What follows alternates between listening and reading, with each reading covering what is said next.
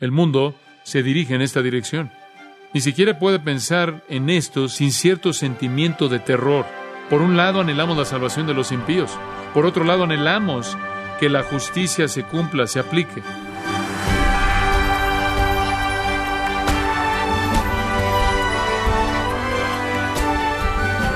Le saluda su anfitrión Miguel Contreras, dándole la bienvenida a su programa Gracias a vosotros con el pastor John MacArthur. A un destacado entrenador de baloncesto se le preguntó cuál era el secreto del éxito de sus equipos, y él contestó que la clave era su voluntad de prepararse. Si prepararse para un evento deportivo es importante, cuanto más debe ser para las personas prepararse para el gran día de la ira de Dios. ¿Puede usted evitar ese día aterrorizante? Hoy, John MacArthur continúa con su mirada al libro de Apocalipsis, conforme continúa con el estudio El principio del fin, aquí en gracia a vosotros.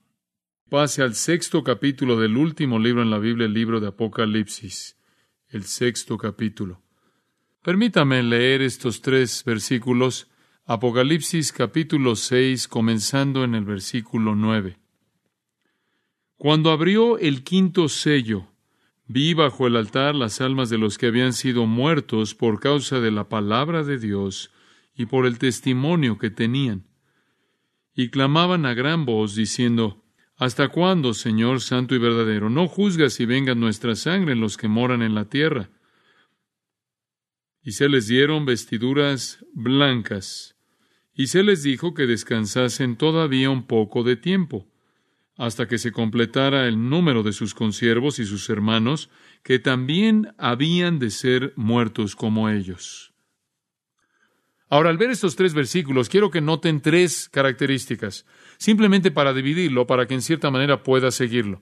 Vamos a ver a las personas involucradas, las peticiones que tienen y las promesas que reciben.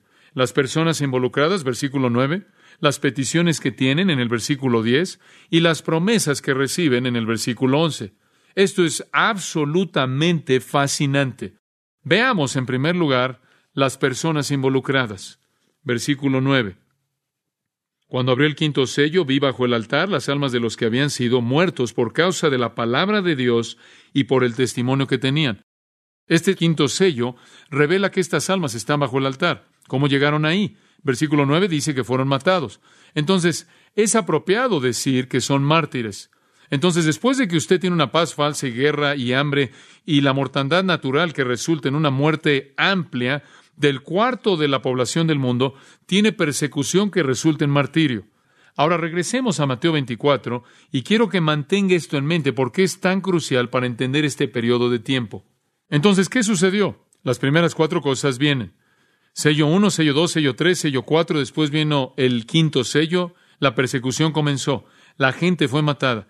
Los vemos en nuestro texto de Apocalipsis 6, ya bajo el altar porque han sido matados, ya están ahí en el cielo. Comienza la matanza, viene de todo el mundo. Dice usted, ¿qué es lo que le está precipitando? Bueno, no sería muy difícil entender esto porque los cristianos por todo el mundo van a estar diciendo, oigan, ¿saben lo que está pasando en el mundo? Esto está en la Biblia.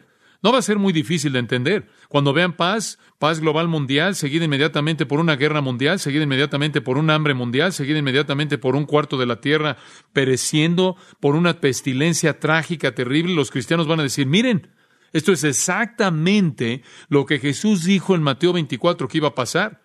Esto es exactamente lo que se registra en la visión de Juan en Apocalipsis 6. Les estamos diciendo, Dios está juzgando el mundo y están viendo el principio de dolores. Y su respuesta es, callen esas personas, mátenlas, no queremos oír esto. Y una vez que el anticristo se presente como Dios y el mundo entero lo acepte, entonces lo que los cristianos dicen es blasfemia contra el único Dios, quien es el anticristo.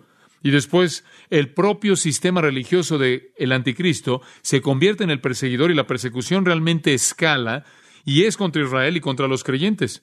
Para ver cómo se incrementa, lo único que tiene que hacer es ir al siguiente versículo, el versículo 16. Cuando eso sucede en el punto medio de la tribulación y el anticristo establece su carrera, si están en Judea, más vale que corran a las montañas, y si están en los techos de las casas, más vale que no bajen a sacar nada de su casa. Si están en el campo, no regresen por su abrigo que dejaron ahí en su recámara. Y hay de ustedes, pobres, que tienen hijo. ¿Por qué? Porque las mujeres embarazadas no corren muy rápido. Y hay de esas pobres mujeres que tienen que dar de comer un bebé y lo están cargando en sus brazos y tienen que detenerse y alimentarlo.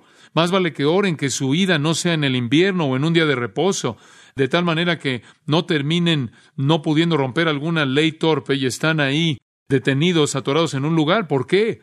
Porque entonces habrá gran tribulación, la segunda mitad, como nunca ha ocurrido desde el principio del mundo hasta ahora. Y a menos de que esos días fueran acortados, ninguna vida sería salva. Hombre, la persecución realmente se incrementa. Por todos lados hay falsos cristos, falsos profetas, mostrando sus señales y maravillas falsas, tratando de engañar a todo mundo. Y muchos van a ser matados. Va a haber judíos que van a ser matados, tantos como dos tercios, nos dice las Escrituras. Dios va a permitir que mueran como rebeldes aquellos que han sido limpiados, purgados, incrédulos.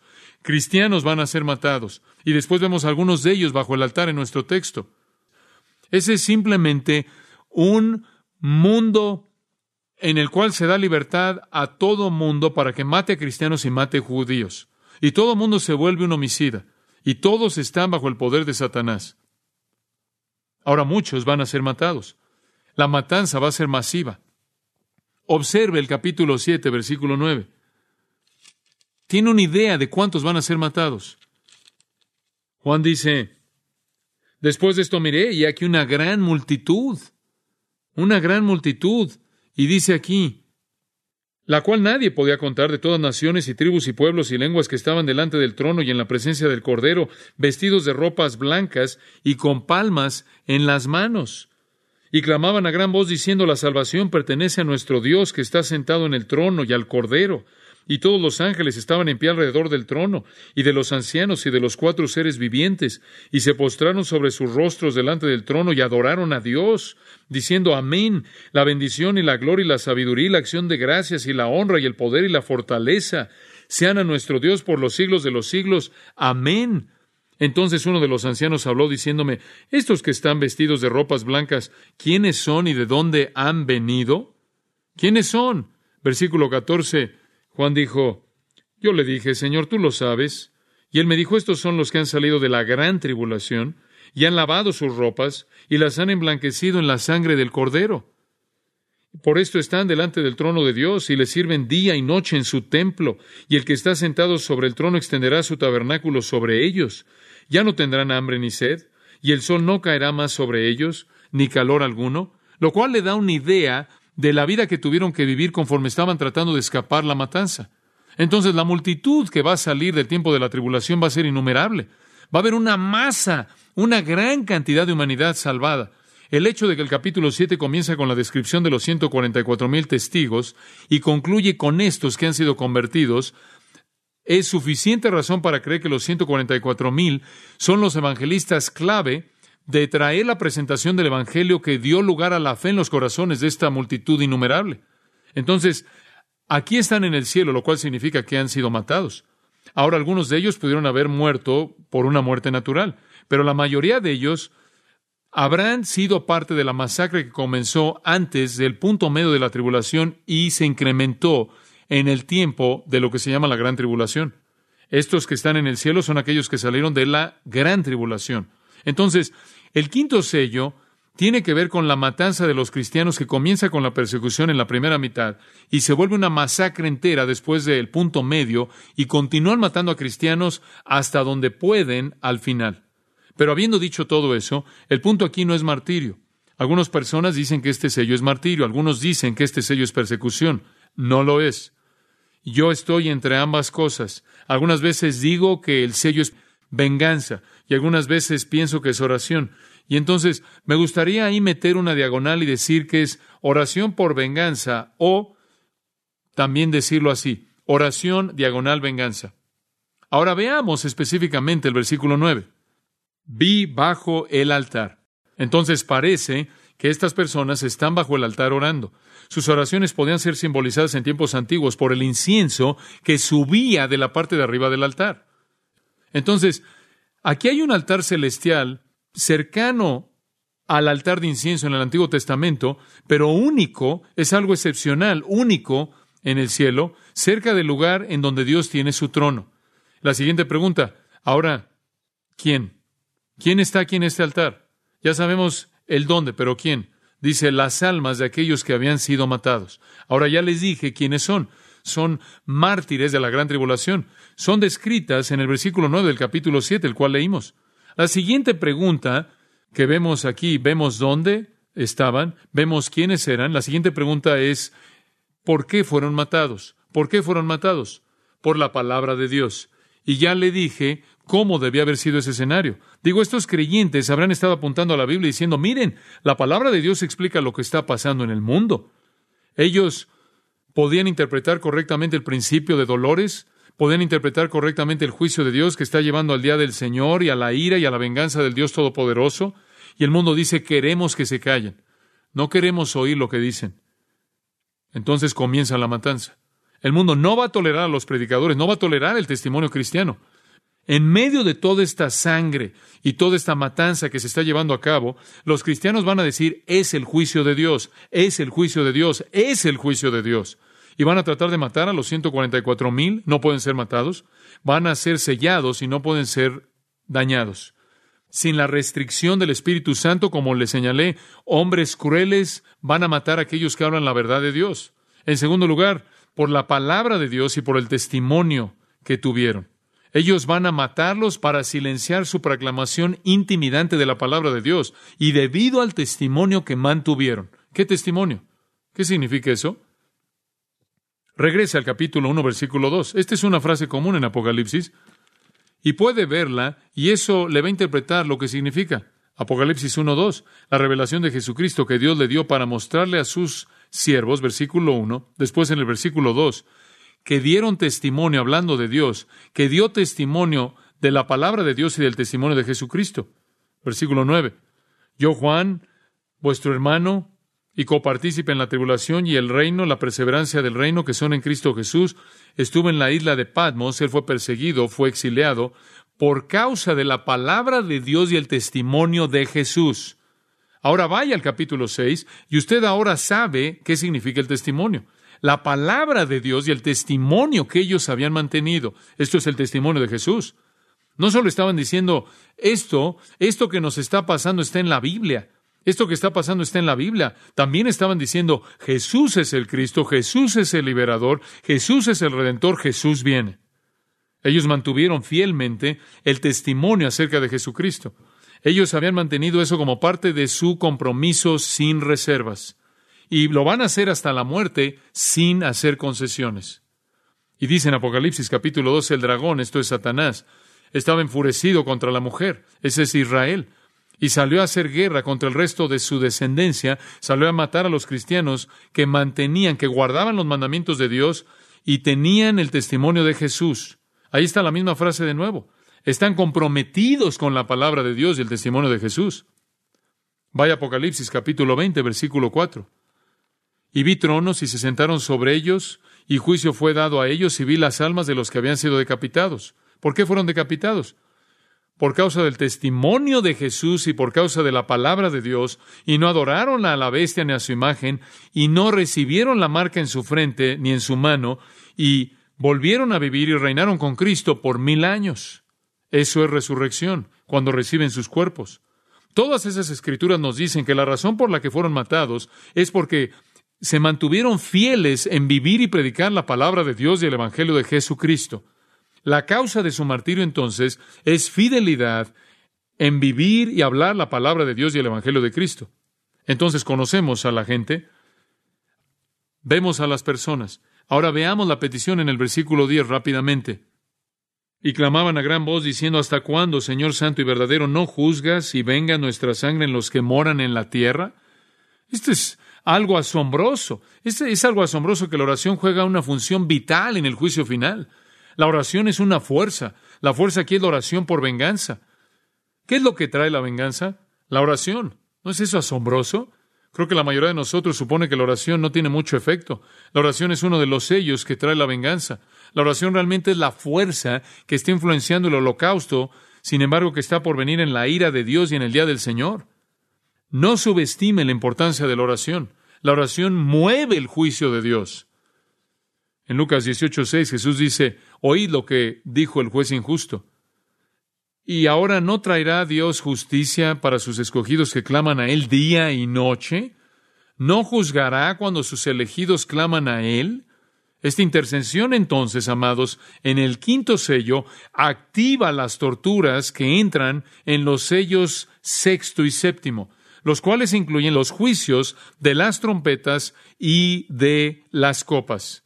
Y claman, dice ahí, a gran voz, kratzo es una palabra que significa urgencia, ferviencia. Eh, es una palabra muy fuerte ahí. Realmente están apasionados. Están clamando, así como los ancianos, los 24 ancianos glorificados y las cuatro criaturas vivientes y el resto de los ángeles, en los capítulos 4 y 5, estaban alabando a gran voz. Eh, estaban alabando con una voz fuerte. Estos aquí están pidiendo con voz fuerte. ¿Y qué es lo que están diciendo? ¿Hasta cuándo, Señor santo y verdadero? ¿Hasta cuándo despotes, la palabra que significa maestro, amo soberano, gobernante soberano, una palabra más fuerte que curios, que significa Señor?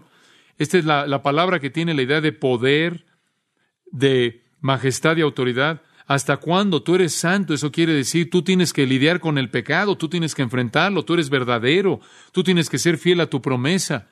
Tú que estás apartado del mal, tú que eres fiel a tu palabra, ¿hasta cuándo antes de que actúes contra el mal y guardes tu palabra?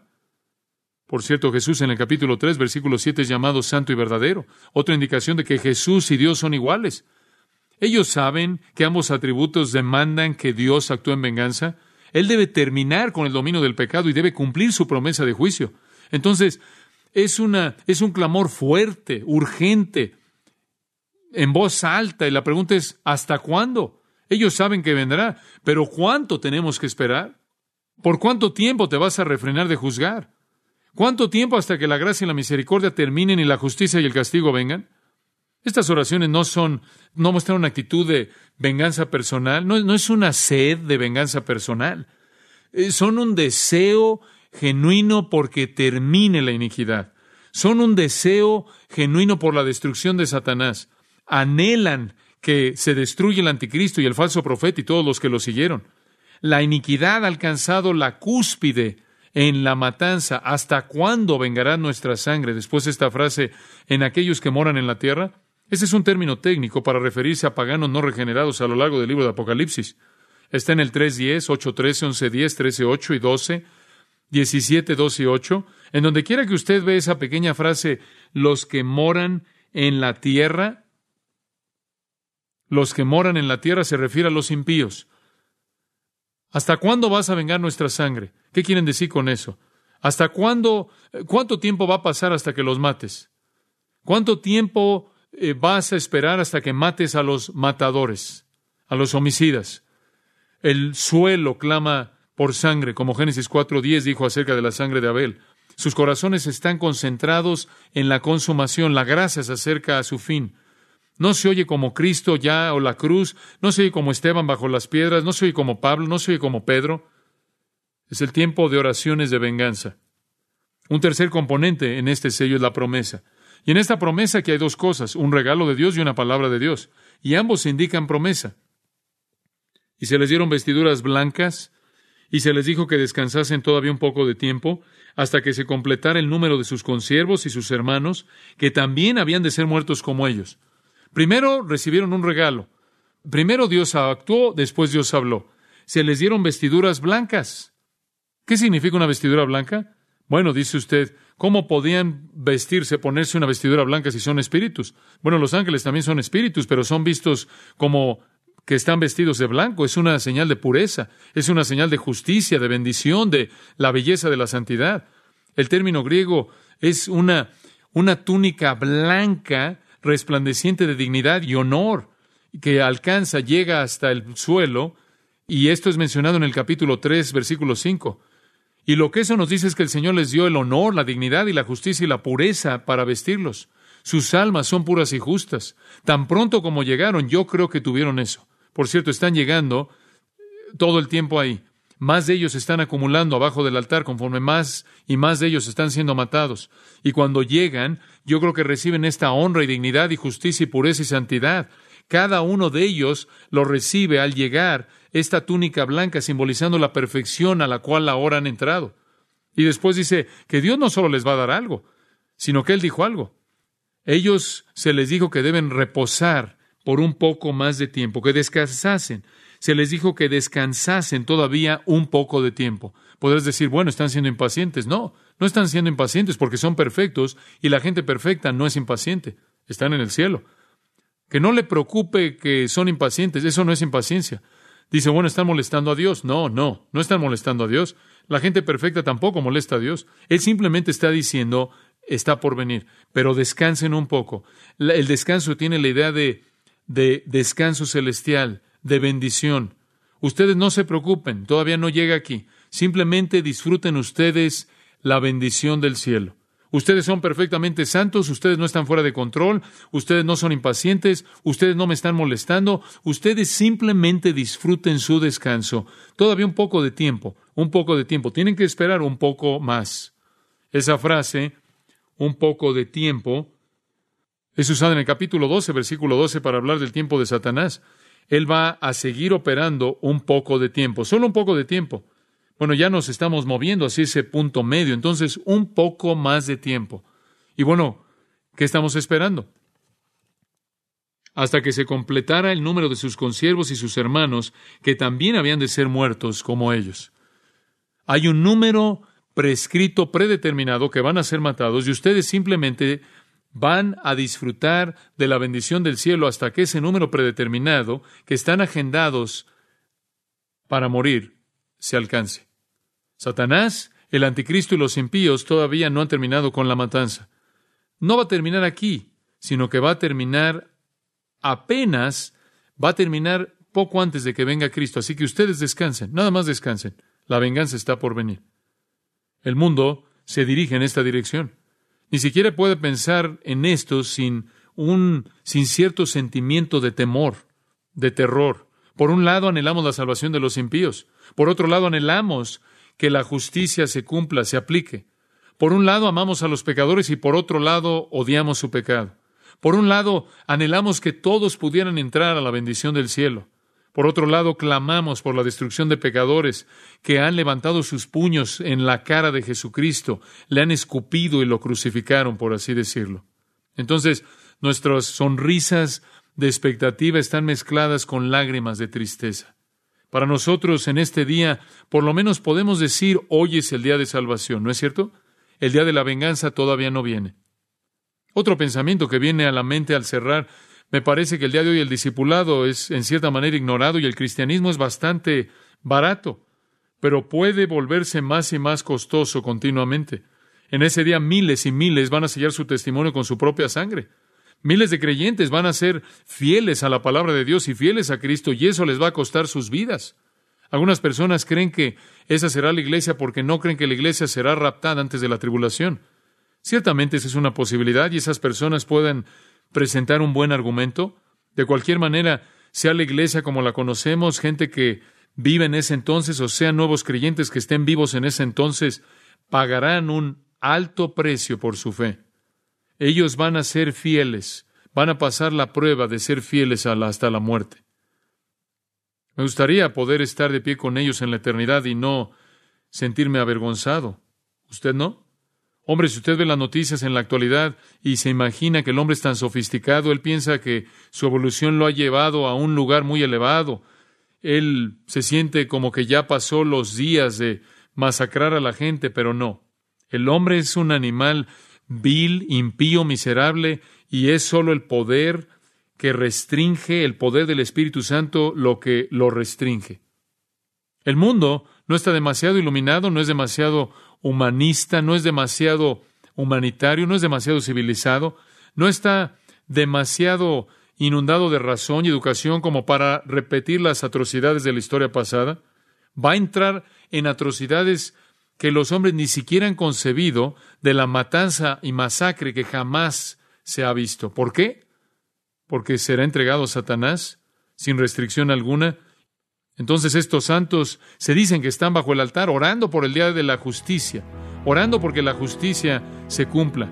Y el Señor dice, les daré justicia ahora, una, en una promesa de una justicia futura para todos en el reino. Y en el estado eterno también les daré el recordatorio. Hay poco tiempo. Disfruten de la bendición del cielo. Para nosotros todavía hay mucho tiempo. Bueno, ¿qué es mucho? Algo de tiempo todavía estamos en la época de la gracia, ¿no es cierto?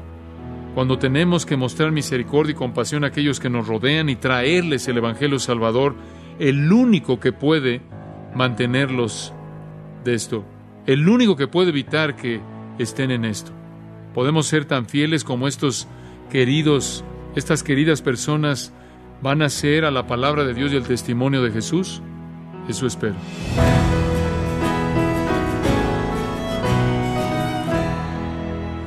John MacArthur nos mostró la dramática escena de los mártires clamando a Dios para que juzgue la tierra, ayudándonos a entender lo que significa que anhelemos que Dios aplaste el mal y destruya el pecado.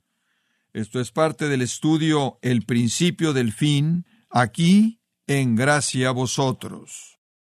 Y quiero recordarle, estimado oyente, que tenemos a su disposición el libro Escatología y Profecía.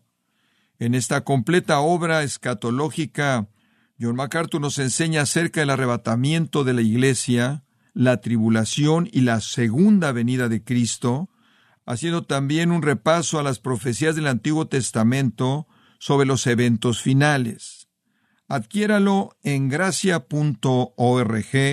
o en su librería cristiana más cercana.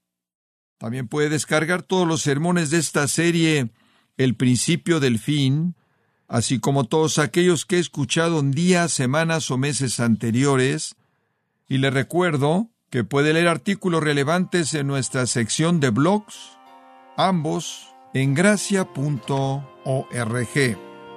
Si tiene alguna pregunta o desea conocer más de nuestro ministerio, como son todos los libros del pastor John MacArthur en español, o los sermones en CD que también usted puede adquirir, escríbanos y por favor mencione la estación de radio por medio de la cual usted nos escucha en gracia a vosotros. Es importante conocer no solo el país y ciudad de donde usted nos escucha, sino también la radio.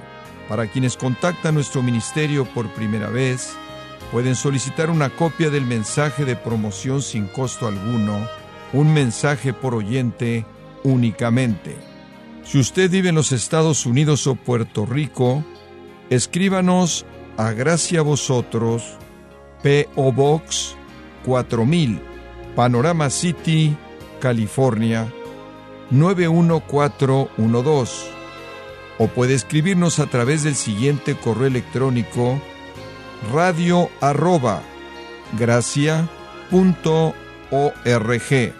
Esto ha sido todo por hoy y queremos agradecerle su sintonía de lunes a viernes en nombre de John MacArthur y del personal de este organismo invitándole para que nos acompañe en la próxima edición y así juntos continuar desatando la verdad de Dios un versículo a la vez en gracia a vosotros.